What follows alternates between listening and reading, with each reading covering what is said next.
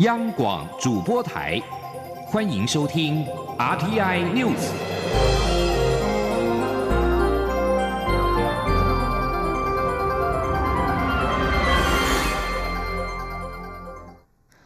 各位好，我是张旭华，欢迎收听这节央广主播台提供给您的 RTI News。中度台风米塔在今天下午五点的中心位置，已经来到的宜兰东南方一百七十公里的海面上。中央气象局预估，未来米塔将会维持相同的强度及暴风半径大小，夜袭东北角。至于中心是否登陆，尚难预料。但无论中心是否登陆，都会对北台湾带来强风豪雨，尤其是基隆北海岸和新北市的强阵风，恐将上修达到十三级。记者吴丽君报道。中台米塔的暴风圈已经在三十号傍晚笼罩台湾东半部陆地。根据最新的观测资料，宜兰的浮标已记录到五六米浪高，苏澳及花莲气象站也测到十级强阵风，显示东北部不论陆地或海面的风浪都已明显增强。气象局预估，三十号晚间到十月一号清晨，北台湾的风力也会接力转强，甚至上看十三。级气象预报中心科长罗雅颖说：“预估今天晚上就是六点之后到午夜这段时间，风力最大的区域基本上是在整个北台湾，还有宜兰跟花莲。预估在宜兰地区的阵风有机会达到十一到十二级。”基隆北海岸、新北市有机会达到十一到十三级，另外在桃园、台北也有机会出现十到十一级的强阵风哦。此外，随着台风北上转为东北风吹向台湾海峡后，预估中南部沿海及空旷地区也会出现强阵风。至于花东地区，则会因此转成背风面出现焚风。降雨方面，宜兰山区三十号的累积雨量已超过。两百四十毫米，台中偏东侧山区也达两百多毫米。预估入夜后，华东平地的降雨就会逐渐趋缓，但迎风面的北台湾，尤其是山区的雨势，则会明显增强，而且将持续下到十月一号清晨。至于米塔未来的路径，以夜袭东北角的几率最高，但由于中心可能受到地形交互作用或导引。气流的些微变化牵引，因此是否登陆尚难预料。罗雅颖说：“现在最新的路径预估大概是通过台湾东北端近海，这个几率是最高的。那时间的话，大概是在今天的深夜到明天凌晨之间，大概会通过台湾的东北角沿海这一带。那至于中心是不是会登陆，这必须持续在观察，因为它现在预测的路径上来说，其实中心已经非常接近陆地。不过，由于目前的大气环境及垂直风切不利米塔持续发展，因此即使海温条件还不错，但预估届时米塔将以目前的强度及暴风半径通过台湾的几率最高。中央广播电台记者吴丽君在台北采访报道。米塔台风越来越接近台湾。根据中央灾害应变中心今天晚间的统计，土石流红色警戒溪流有八条，黄色两百零三条，累计疏散撤离八百零九人，待修复停电户数还有四千三百五十二户。到目前为止，米塔台风还没有造成民众的伤亡。米塔台风进逼，中央灾害应变中心表示，目前有二十三处疏散收容两百九十六人，全台停电户数两万五千两百九十四户，修复了两万零九百四十二户，还有四千三百五十二户待修，而淹水四处都已经退水。米塔台风目前造成学校管舍零星灾情，宜兰和台东总共有六所学校受灾，出估损失金额约新台币八万元。中央灾害应变中心内政部长徐国勇今天下午表示，米塔台风进逼，但还是有民众到海边去观浪。不仅民众自身安全有危险，也对危急救灾人员的安危造成危危险。他要求海巡署等单位强制驱离，该开罚就开罚。他表示，如果有民众非要在台风天从事危险的行为，民众就要负担救援相关费用。记者王威婷报道。米塔台风近逼，影响范围将逐渐扩大。中央灾害应变中心指挥官、内政部长徐国勇三十号下午在中央灾害应变中心第五次情资研判会议中表示。随着风雨逐渐加大，后续可能会有灾情发生。徐国勇表示，他看到台东太麻里海边还有民众驾车到海岸边观浪，这种行为不仅危险，也会危及救灾人员的安危。徐国勇要求岸巡人员强力执法，该开罚就开罚，若需要救援，民众也应自行负担营救费用。徐国勇说。他自己立于危险的状况，可是也把别人也牵牵扯进来，我们又不能不去救，一定要去救，所以这会在整个社会资源都会消耗。那有一些如果劝了，或者是在台风天这样这种状况，还非要去做这些危险，不管是休闲的或这些活动的话，有时候我们的救助行为，根据我们的灾防法，要他要让他自行负担相关的费用，我觉得在这一部分有时候不必客气。中央气象局针对台中以北、花莲以北的山区发布豪雨特报，宜兰、新北和桃园山区则发布大豪雨特报，威胁比较大的地区为新北市、桃园及宜兰山区。总预估雨量可以达到八百毫米。徐国勇表示，适逢满潮，低洼地区可能会有排水不易的情况。他请水利署及营建署主动视潮位及降雨情形，提醒地方政府做好应变准备，并持续加强各地抽水站及抽水机整备调度工作。徐国勇也提醒，宜兰、新北、桃园等区域预期前市溪流降雨量会达到红色警戒，请地方政府利用今天入夜。前的时间，针对高灾害前市地区完成预防性疏散撤离作业。中央广播电台记者王威婷采访报道。香港歌手何韵诗昨天下午在台北参加九二九台港大游行，遭到两名中华统一促进党人士泼红漆。刑事警察局与台北市警察局组成专案小组负责侦办。警政署长陈家清今天表示，这是一个有预谋、有计划的组织性犯罪行为。目前总共到案九名嫌犯，但后续还会持续严查、严办到底，绝不让犯罪分子逍遥法外。记者王兆坤报道。警政署长陈家清表示，经过连夜侦讯并搜索新北市一个处所，查扣统促党识别与犯案工具，涉案胡姓嫌犯在该地点策划本次暴力攻击行动，且依证据显示，此案是一起组织性犯罪。他说，本案是一个有预谋性、计划性，还有组织性的一个犯罪行为。那相关。参与这个活动行动的一个共犯，目前到案的已经有七位，加上胡姓、杨姓两位，已经有九位。那检察官也要深深深压相关的刑犯。陈家清强调，专案小组针对统促党可能涉案人员，一定会严查严办到底，绝不让这些犯罪分子逍遥法外。北市刑大也表示，后续会根据相关证据继续追查共犯及幕后主使者。此外，针对其他县市发生的黑道帮派分子开枪滋事等暴力行为，陈家清指出，警政署展开的全国扫黑行动，一定要让人民免于遭受黑道帮派恐吓。所有警察同仁会全力以赴，让人民安居乐业。中央广播电台记者王兆坤台北采访报道。香港歌手何韵诗遭泼漆案，检察官复讯之后认定其中两人犯罪嫌疑重大，有串证之余，向台北地方法院申请羁押禁见。北院晚间裁定，胡姓男子二十万元交保，梁姓男子十万元交保。而何韵诗二十九号来到台湾来参加台港大游行，外界质疑何韵诗是拿加拿大的护照以观光名义入境台湾，却参加台港大游行是否违反相关规定？对此，内政部长徐国勇今天表示，台湾已经将联合国两公约国内法化，外国民众在台湾合法停留、居留期间参加合法集会游行的权利应该受到保障。徐国勇表示，何韵诗入境时也有报备会参加台港大游行，一切合法。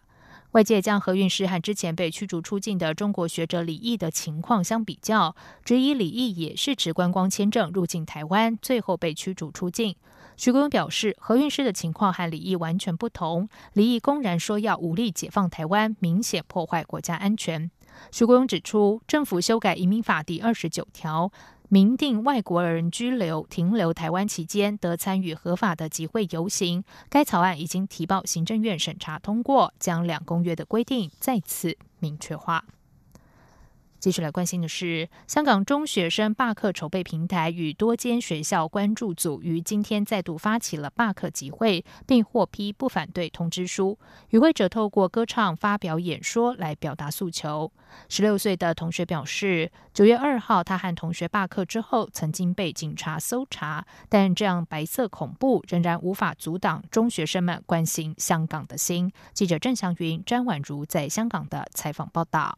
三十号的香港高温超过三十度，但仍有一波接着一波的中学生穿着校服往中环移动。这是香港中学生自九月二号开学以来的第二次集体罢课。活动进行前，民间职工分送口罩给需要的学生，以免被秋后算账。早到的同学也自发的影印、张贴标语，表达学生与香港人站在同一阵线，坚持五大诉求，缺一不可。中学生 Linda 说。对，因为我们就是想是中学生，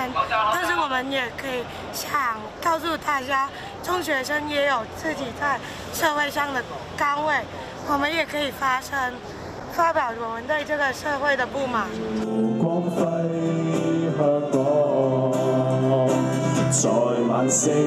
虽然口罩将脸遮蔽，但与会的学生们齐唱“愿荣光归香港”时，歌声依旧洪亮。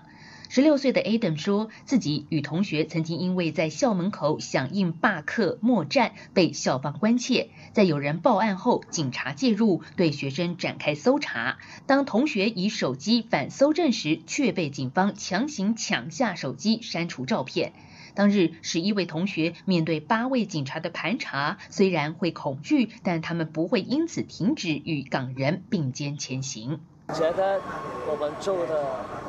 这些事情是对的，所以我们不会不做，我们会坚持的做下去。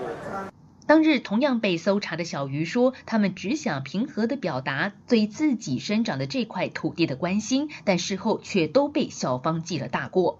今日与会的阿乐告诉央广记者，现在中学生罢课得先由父母签署同意书，才能向校方申请离校，增加了参与难度。中学生罢课筹备平台也表示，九月以来参与罢课的同学，无论在学校或是家庭，皆受到不少的压力，所以他们也集结了社工，为中学生们提供专业协助。这场罢课行动从中午进行到傍晚，三十号晚间七点半过后至深夜，这群十三到十八岁的同学们将转战香港天秀公园广场，围成人链迎接十月一号。央广记者郑祥云、张婉如香港采访报道。中共建政七十周年将至，在强调团结和欢庆的气氛之下，官媒对香港情势冷处理。香港媒体报道，香港特首林郑月娥今天会率领大约两百四十人的代表团前往北京参加中共建政七十周年活动，成员包括十名港警代表。而林郑月娥将在十月一号的下午提前返港。港区全国大代表田北辰接受《明报》访问时表示，香港当天可能有重大事故，林郑月娥两边走是合适的做法。此外，《星岛日报》报道，虽然民间人权阵线申请十月一号的游行遭到警方反对，但已经有不少香港民众在社群媒体上留言，表示仍然会自行上街。报道指出，有网友计划在九龙和新界至少六个地方举行活动，大规模破坏五星旗，并且堵塞沙田马场，阻碍国庆赛马日的举行。还有人说会大量投掷汽油弹，并在港铁和商场纵火。英国航空监管机构英国民航局今天表示，英国老牌旅游业者汤马斯库克集团倒闭之后，先前向这家旅行社订购旅游产品的顾客获得退款的时间可能会比预期更长，估计可能要长达两个月。目前，英国民航局还未能取得汤马斯库克倒闭的所有资讯。英国民航局今天表示，准备于下周一启动一项新的线上付款系统，针对直接付款以外用其他订购付款并给汤马斯库克的顾客，让这类的顾客可以在六十天内就可以获得退款。这里是中央广播电台台湾之音。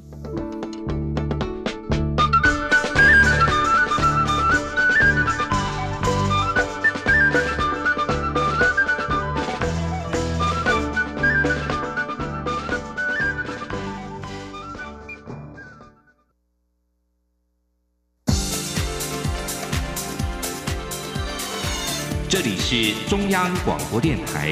台湾之音，欢迎继续收听新闻。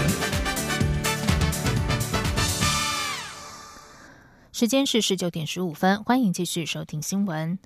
在台美全球合作暨训练架构 （GCTF） 下举办的二零一九南岛语言复振国际论坛，是此平台首度移师第三国办理活动，而且是由外交部、原民会、美国在台协会 （AIT）、日本台湾交流协会共同合作促成。外交部发言人欧江安今天表示。这项活动有助提升我国在南岛区域的国际能见度还有地位。未来台湾也将透过既有良好基础及 GCTF 架构，持续深化与美国及理念相近国家的合作。记者王兆坤报道。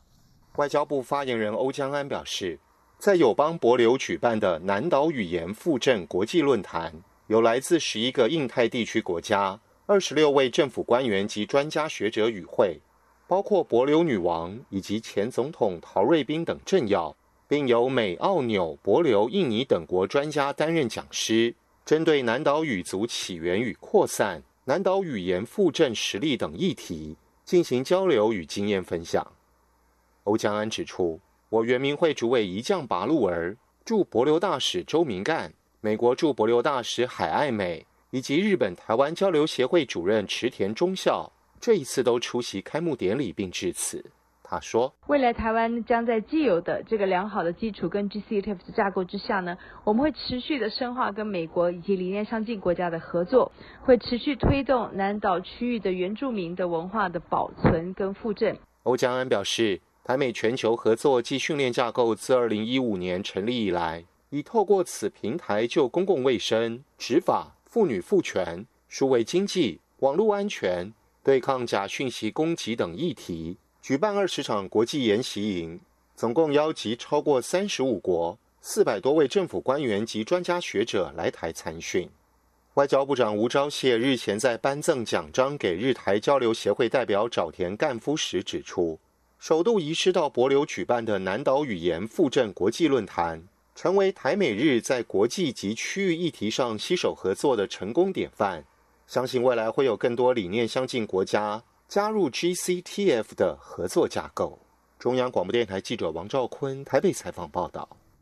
美国联邦参议院外交委员会日前以口头方式一致通过《二零一九年台湾友邦国际保护及加强倡议法案》，简称“台北法案”。不过，该法案在审议过程中有修改内容。外交部今天回应表示，已经注意到此事，但对于不同情势的有我文字不予评论。后续仍然将以务实态度与美国合作，共同捍卫民主制度。请听王兆坤的报道。外交部发言人欧江安表示，台北法案纳入支持台美洽签自由贸易协定的内容。我国政府感谢美国国会采取具体行动，积极协助台湾。接下来会与美方保持沟通联系。他说：“外交部将持续的密切关注台北法案在国会审议之后的后续发展，并且将持续务实的态度。我们将与美方携手合作，共同捍卫民主制度，也争取台湾更宽广的国际空间。”媒体报道指出，美国联邦参议院外交委员会通过的法案版本与参议员原本的提案内容稍有不同，例如终止援助与台湾降级关系的国家。这样的内容就遭到修改。不过，欧江安指出，外交部对于不同形式的有我文字内容没有其他评论。台北法案是在五月由参院外委会亚太小组主席贾德纳等参议员联合提出，内容主要是支持台美关系，并协助维护台湾的国际空间。中央广播电台记者王兆坤台北采访报道。台湾民主观光列车今天举行发车仪式，交通部长林佳龙说：“与其在国际会议室讨论民主，不如实际带着外宾搭火车，体验台湾这块土地上所发生的民主故事。利用铁路串联台湾的民主成就与文化，民主可以很观光，观光可以很民主。”林佳龙上午在发车仪式暨记者会上致辞表示。火车与车站承载着许多人的记忆和动人故事，因此利用故事让火车与观光进行更有趣的结合。林佳龙会后受访表示，以台北站而言，曾经发生独台会事件，抗议刑法一百条，学生们曾经在此静坐。万华火车站、龙山寺附近过去也有很多演讲，往南还有中立事件等说不完的民主故事。他表示，民主是生活上每一个人的日常。这样的体验，透过民主观光列车，外宾们会自己有答案。在离开台湾之后，可以做台湾最好的民主观光宣传大使。在外电消息方面，印度警方发现巴基斯坦利用无人机提供枪支弹药给印度境内恐怖分子。日前还发生无人机攻击沙地阿拉伯最大石油公司的石油设施，让印度重视无人机带来的国安隐忧。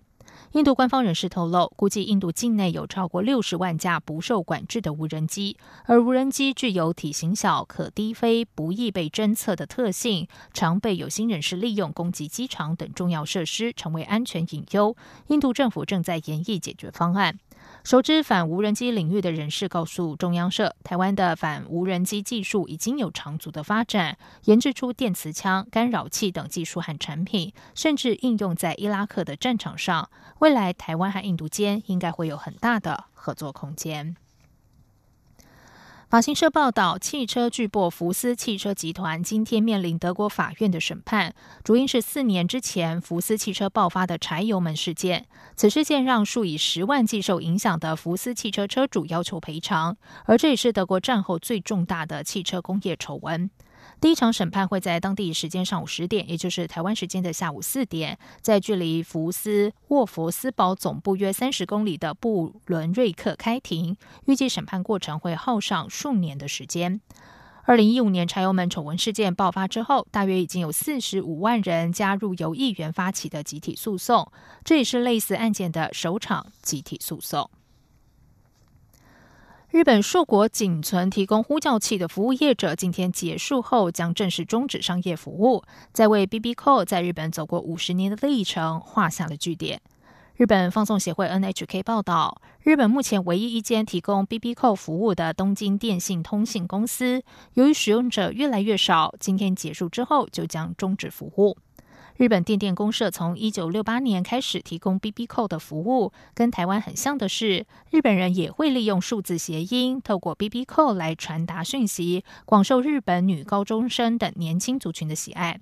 BB 扣在日本被昵称为“口袋铃声”，到一九九六年发展到最高峰，当年签约用户超过一千万件。不过，B B 扣风潮随着行动电话普及而减少。东京电信通信公司是全日本硕果仅存的业者，目前只提供关东地区不到一千五百人传讯服务。接下来就进行今天的前进新南向。前进新南向。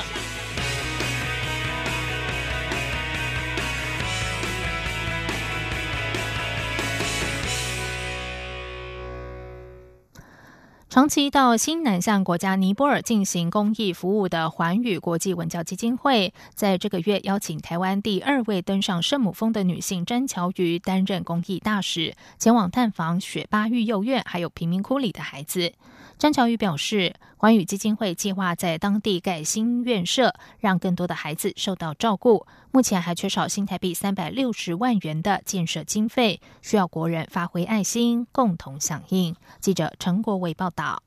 环宇国际文教基金会邀请台湾登山家詹乔瑜展开尼泊尔爱心访视，走访位于首都加德满都的雪巴育幼院，以及住在贫民窟里的医学生尼玛。詹乔瑜说：“原来穷不是最可怕的，可怕的是一代代都没有受教育的机会。他看到尼玛的父亲早逝，母亲为了抚养三个子女到海外当帮佣，尼玛唯有努力读书，才能靠教育翻转自己的人生。贫民窟才是真的厉害的，他跟我们登山一样，就一个帐篷，结果他们的帐篷还没有我们的高级，他们就是一个雨布这样盖着，然后就一家人哦，就一家人就在那边。”他们进去也，你也只能坐着，你连站都没办法站，也没有门，大家都可以看你家在干什么。环宇基金会副董事长林景德表示，雪巴育幼院是在二零一五年尼泊尔大地震后，由环宇基金会协助设立，目前收容十八位因家园被摧毁而流离失所的雪巴族孩子。这个育幼院的空间不到三十平，只有一间预测供所有孩子使用，而且读书写字只能在地上或床上，所以现正计划盖新院舍。林景德提到，新的院舍将有三层楼，约一百二十平，目前已筹资购得一块五十平的土地。新院舍完工后，将能有效整合在高山小学以及女子学校的服务，同时能作为台湾人到尼泊尔实习、田野调查的青年旅社。期待国人赞助建设经费。详情可上网搜寻“环宇雪巴盖院”基金会，目前也在招募明年寒假的尼泊尔志工团。爱心专线是零二二三六六零七四三零二二三六六零七四三。中央广播电台记者陈国伟台北采访报道。台湾第一家飞行学校安捷飞航训练中心开张迄今满五周年，不仅已经成为华信航空和台湾虎航委托培训机师的摇篮，自安捷结训的学员也陆续考取各大国际航空。今年六月，安捷更是拿到越南民航局的认证，渴望于今年底迎来首批越南新生，成为安捷新南向的重要里程碑。记者吴丽君采访报道。交通部民航局于二零一四年九月认证成立的台湾第一家飞行学校。安捷飞航训练中心迄今已培训了三百四十六名学员，其中七十四人取得商用执照，八十七人拿到仪器执照，一百六十人考取私人执照，还有四十七名学员已经考上航空公司。另外，也有十人取得教官资格，两百七十九人参加飞行评鉴。目前在学的还有七十三人。董事长高建佑开心的表示，安捷继去年首度取得柬埔寨民航局认证后，今年六月再度拿到越南民航局认证，预估今年底前，也许第四季就会有第一批越南学生，大约十几二十人会来台报道受训。高建佑说。